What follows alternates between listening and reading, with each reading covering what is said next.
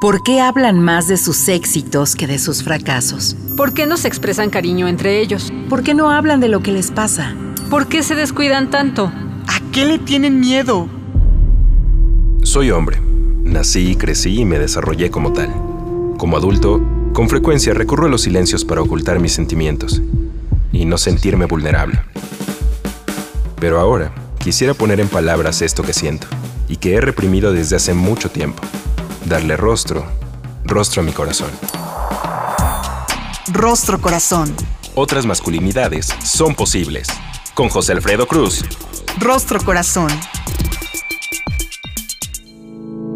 Hola, ¿qué tal? ¿Cómo está? Bienvenido, bienvenida, bienvenide a otra emisión del Rostro Corazón en el Día Mundial de lucha contra la homofobia. Me da muchísimo gusto saludarle desde Casa Ciudadana 660 y me va a dar más gusto entrar en comunicación con usted a través de nuestro correo círculo abierto para hombres gmail.com a través de nuestra página electrónica en www.circuloabierto.com.mx o a través de nuestras redes sociales en Círculo Abierto y por supuesto rostro corazón. Vamos al relato del día. Rostro corazón. Un domingo, como a las 9 de la noche, iba al Oxxo con mi roommate. Vivíamos en un departamento en la zona centro de Guadalajara. Apenas íbamos a cruzar la avenida Hidalgo cuando se paró una camioneta roja con cuatro hombres y narcocorridos a todo volumen.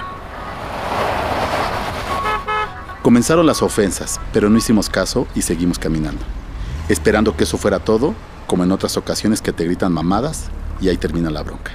Esta vez fue diferente. Cuando cruzamos la avenida, escuché que alguien dijo detrás de mí, ah, muy perra, y cuando volteé recibí un puñetazo en la cara. Cuando me caí al piso, vi que venían los otros tres tipos y hubo chacaliza salvaje para mí y para mi roommate, que también es gay. Jalones de greñas, patadas, escupitajos e insultos. Uno de ellos tomó una botella, la quebró en un muro, me mostró los picos y me dijo, te vas a morir, pinche puto.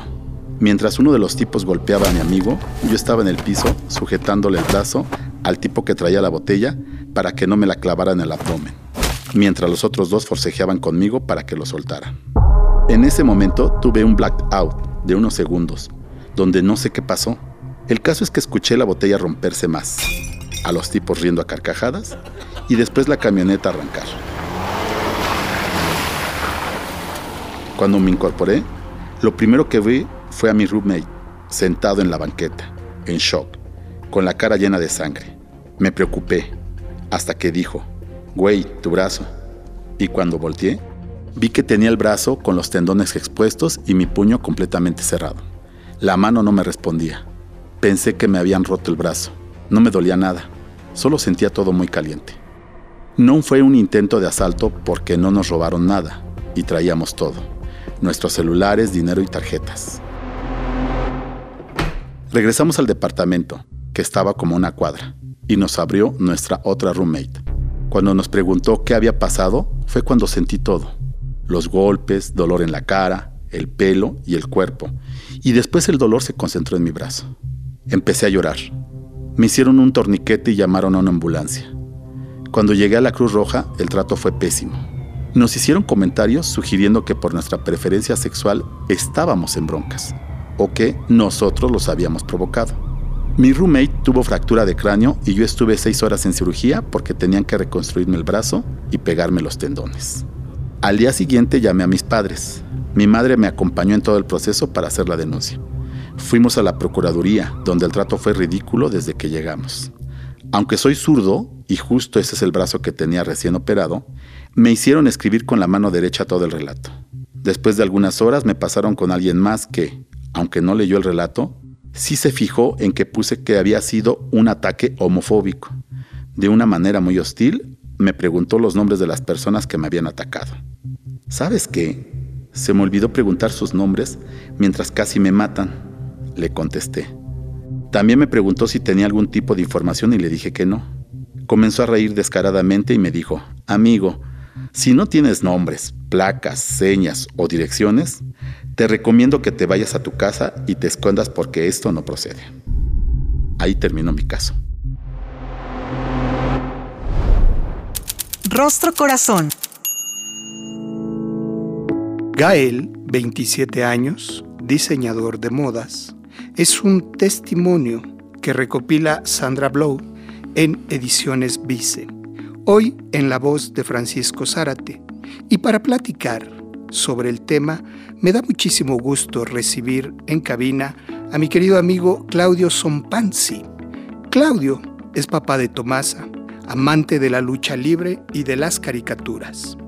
Cursi de nacimiento e hijo pródigo de la gran Tenochtitlán, último de los mexicas, clavado de la historia, la filosofía, la psicología y la pedagogía libertaria. La vida de niño nerd lo llevó a la docencia y a la psicoterapia, acompañante de la tristeza en busca de la alegría, buscador incansable de la no violencia, la justicia y la igualdad, traidor del patriarcado y de la heterosexualidad obligatoria de tiempo completo. Mi querido amigo, ¿cómo estás? Bienvenido a Rostro Corazón.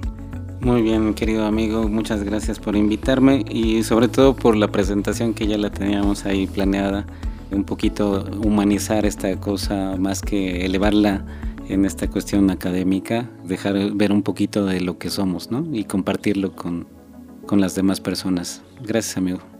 A mí me encanta porque mm, le hace un poquito de justicia a tu parte tan sensible, tan humana como la nombras, además de todo lo que hay que admirarte en tu activismo y en el ámbito profesional, particularmente a través de la docencia y la academia. Hoy iniciaría preguntándote, amigo, ¿qué parte de este testimonio tiene que ver contigo? ¿Cuáles son tus primeras reacciones sobre el texto? Pues eh, yo te diría que todo y nada todo y nada porque em, sigo aquí, todavía no se ha acabado como esa historia de los que no tenemos historia. Digo, eso es el, todo, no digo el nada. Y en el todo es que surgen una serie de sentimientos como un revoltijo de por qué sigue pasando esto.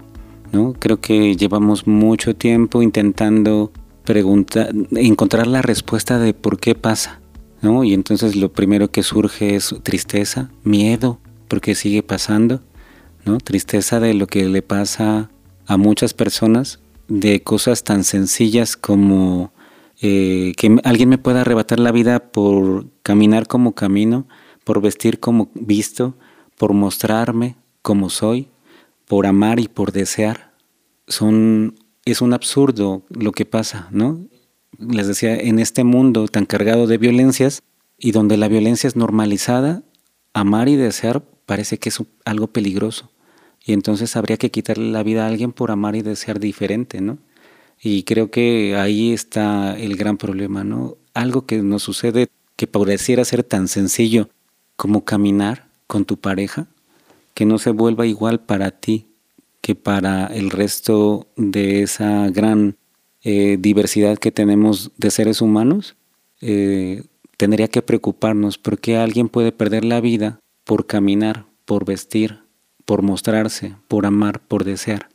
No tengo todavía la respuesta y eso es complejo, es triste, es difícil que siga pasando y es a partir de una serie de creencias, valores que están muy arraigados en esta cultura de la violencia y parte de ellos son los sujetos que estamos construyendo en esta sociedad que se acostumbran a esa violencia, que la reproducen, que la normalizan, ¿no? Y que nos hace susceptibles de a ver cuándo nos toca, cuándo será la última, cuándo será mi momento en que alguien rompa una botella, o cuándo será el momento en que eh, me sienta que nadie me escucha, que nada pasa, que yo pida ayuda o que ejerza mi derecho a la denuncia y que me digan si no tiene pruebas.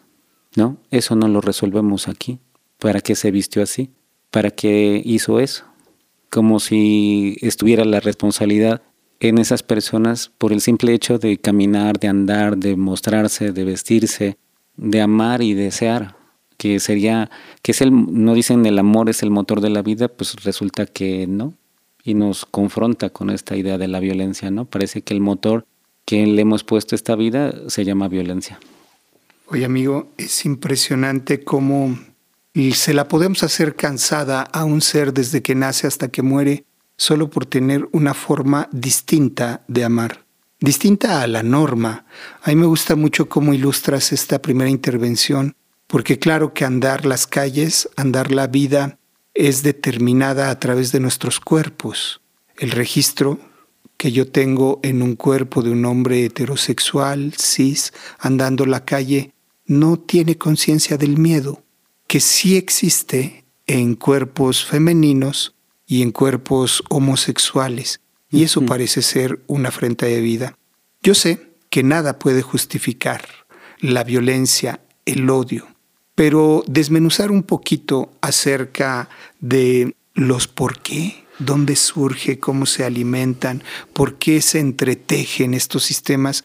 Para empezar, el término homofobia, pues no se trata de un miedo, sino de un odio irracional. Em, ¿Por qué no nos vas introduciendo a los porqués, amigos, en dos minutitos antes del corte y retomamos? Creo que tiene que ver cómo hemos organizado la vida y qué vidas valen y qué vidas no valen. Y cómo hemos, eh, en esa organización, una de ellas tiene que ver, o de las primeras formas que organizamos la vida, es a partir de la diferencia sexual, lo que vemos en las corporalidades, en las que estamos poniendo ciertas ideas, creencias y valores en esta organización y nuestra sociedad comúnmente ha separado, siempre eh, categoriza pero esas categorías las ha puesto como fijas, como si no fueran movibles, como si no fueran cambiantes. Y en esa gran diferencia pareciera ser que solamente hay dos cajones, que es lo que ha trabajado mucho eh, la teoría de género, por ejemplo, ¿no? Que el género es eso, ¿no? Este, la interpretación que damos a las corporalidades a partir de lo social, de lo histórico, de las creencias, valores que hemos tenido y hemos construido históricamente y ponemos esos dos cajones como si solamente existieran hombres y mujeres y que solamente eh, existen hombres y mujeres porque existe una cuestión que hemos denominado como la heteronorma también, ¿no? O sea, si existe esta parte del sexismo, existen solamente dos cajones, existe solamente un deseo, que es el heterosexual. Y entonces existen hombres porque pretendemos que el deseo sea hacia las mujeres, ¿no? Soy hombre porque deseo mujeres y soy mujer porque deseo hombres. Y entonces ahí también ese mismo eh, sexismo que afecta a las mujeres y que hace este, esta dualidad, esta organización dual de la sociedad, también nos lleva a una idea de heterosexualidad, ¿no? que, todo lo que no sea entre un hombre y una mujer, ya sea afectivo o erótico, eh, tendría que ser peligroso. ¿no? Ahí nace y ahí se fortalece la homofobia en la manera como organizamos la vida. No le cambie, en un momento regresamos. Rostro Corazón. Otras masculinidades son posibles.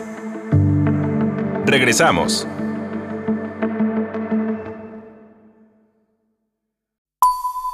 Estás escuchando Rostro Corazón otras masculinidades son posibles. Ya estamos de regreso, platicando hoy sobre un crudo testimonio en la persona de Gael, diseñador originario de Guadalajara, Jalisco, y que hoy nos lleva a tratar de entender sin justificar los entramados en los que se organiza la vida, mi querido Claudito Claudio Sompanzi, lo cual me da muchísimo gusto para transitar el tema.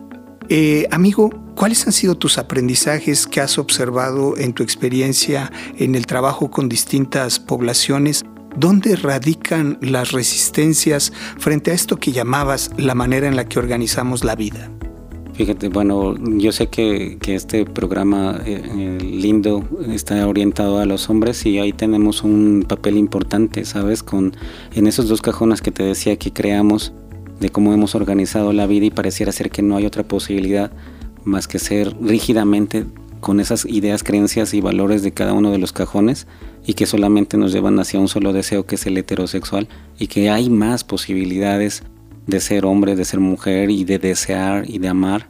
El lugar que ocupamos los hombres tiene una, un peso bien interesante porque en un inicio este cajón que le llamamos de masculinidad es un cajón que se construye a partir de la negación, de la negación de los otros, ¿sabes?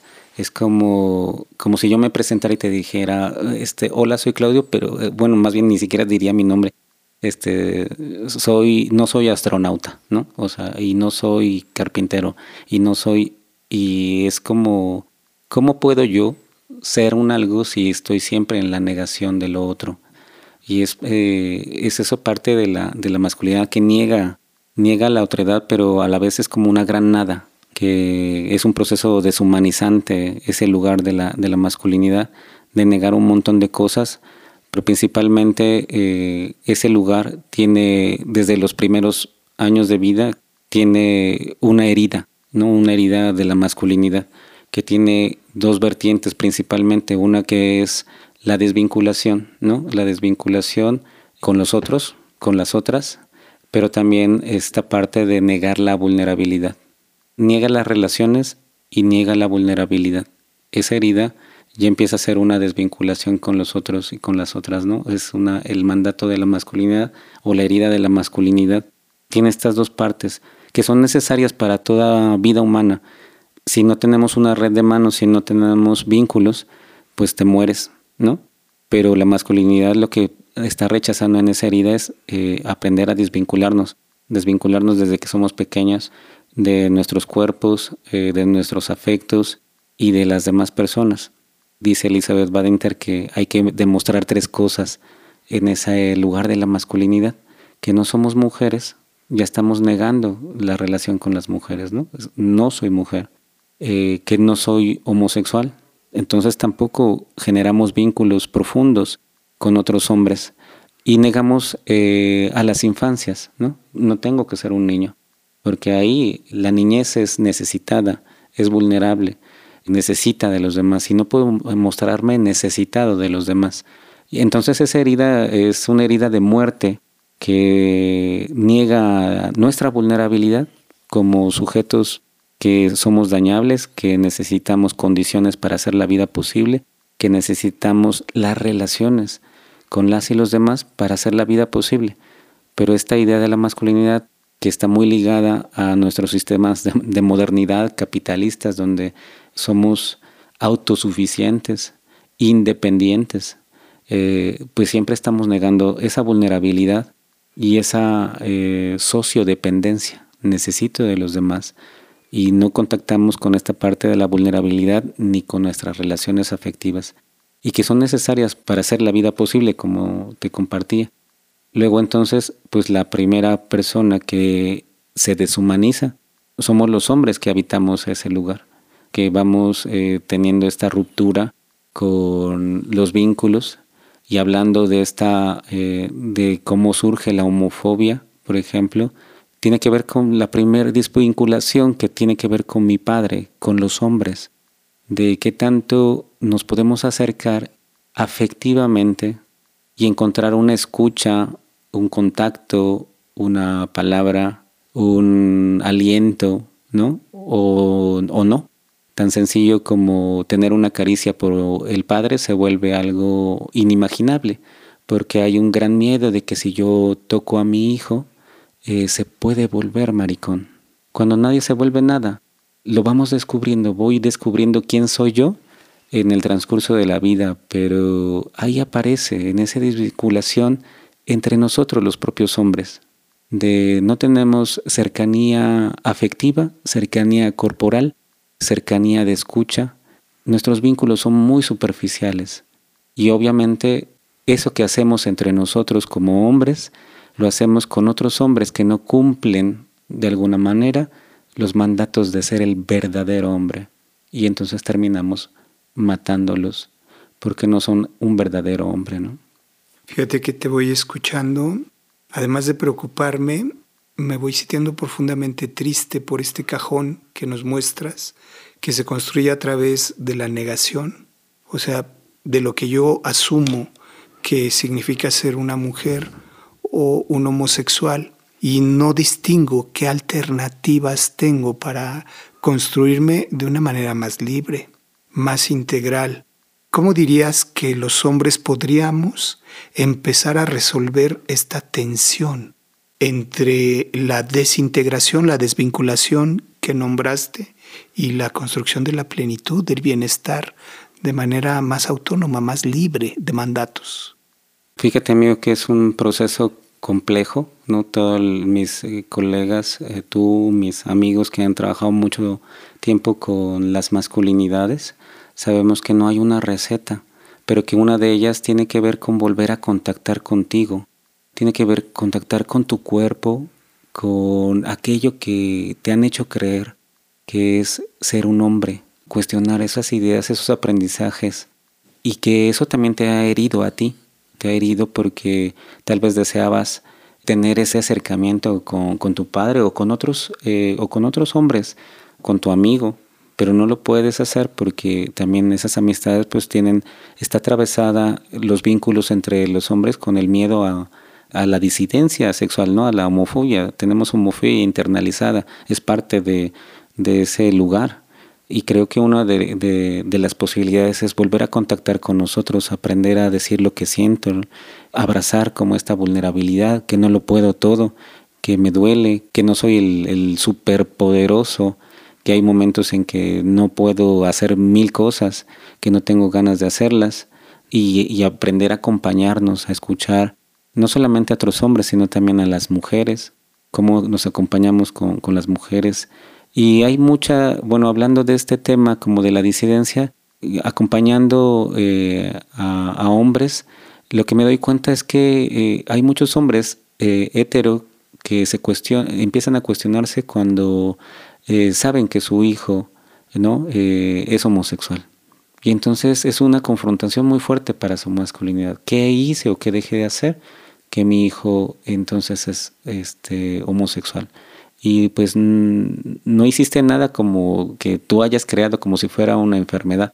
Más bien dejaste de hacer pues el padre que escucha, que acepta, que acompaña. Y, creo que de alguna manera empiezan a cuestionar pase lo que pase, sigue siendo mi hijo y yo quiero acompañarle en este proceso de vida. Y ahí nos empezamos a cuestionar mucho, ¿no? Este, recobrando este proceso deshumanizante y volviéndonos a humanizar, regresando a mis afectos, regresando a mi cuerpo, pero también reparando mis vínculos, ¿no? Con las personas más cercanas con mis hijas, mis hijos, con mis amigos, con mi pareja, si soy heterosexual, ¿no? Creo que tiene que ver con un montón de cosas eh, y que ahí atraviesa también el aprender a cuidar, el aprender a escuchar. Son elementos que vamos trabajando en los diferentes grupos de hombres, cuestionando esa masculinidad tradicional y aprendiendo a volvernos a vincular con nosotros mismos y con otros hombres, con las mujeres y con la diferencia sexual, ¿no? Oye, el caso de Gael termina con la pérdida de un órgano, de una extremidad, pero los crímenes de odio suelen terminar en historias que concluyen con la vida de alguien más. Y es nuestra responsabilidad como masculinos hacernos cargo, como bien lo nombras, para empezar a generarnos bienestar y generar bienestar para con los demás. Nos vamos, amigo, muchísimas gracias por todo lo que nos compartes, como siempre, de manera tan generosa un minuto para conclusiones. Amigo, pues solamente invitar que este, que la vida no solamente es de en blanco y negro, sino que es a colores. Y si la aprendemos a ver a colores se ve más bonita. Me encanta cómo lo nombras y por conocerte sé que pueden convivir todos los colores en todas las expresiones y en sus dimensiones. Te dejo un abrazo, como siempre todo mi cariño. Muchísimas gracias a usted por seguir la transmisión en la producción David Mejía, en los controles técnicos Eduardo Noguerón. Mi nombre es José Alfredo Cruz, con toda certeza nos volvemos a escuchar. Hasta la próxima. El Instituto Mexicano de la Radio presentó Rostro Corazón, otras masculinidades son posibles. Con José Alfredo Cruz. Rostro Corazón.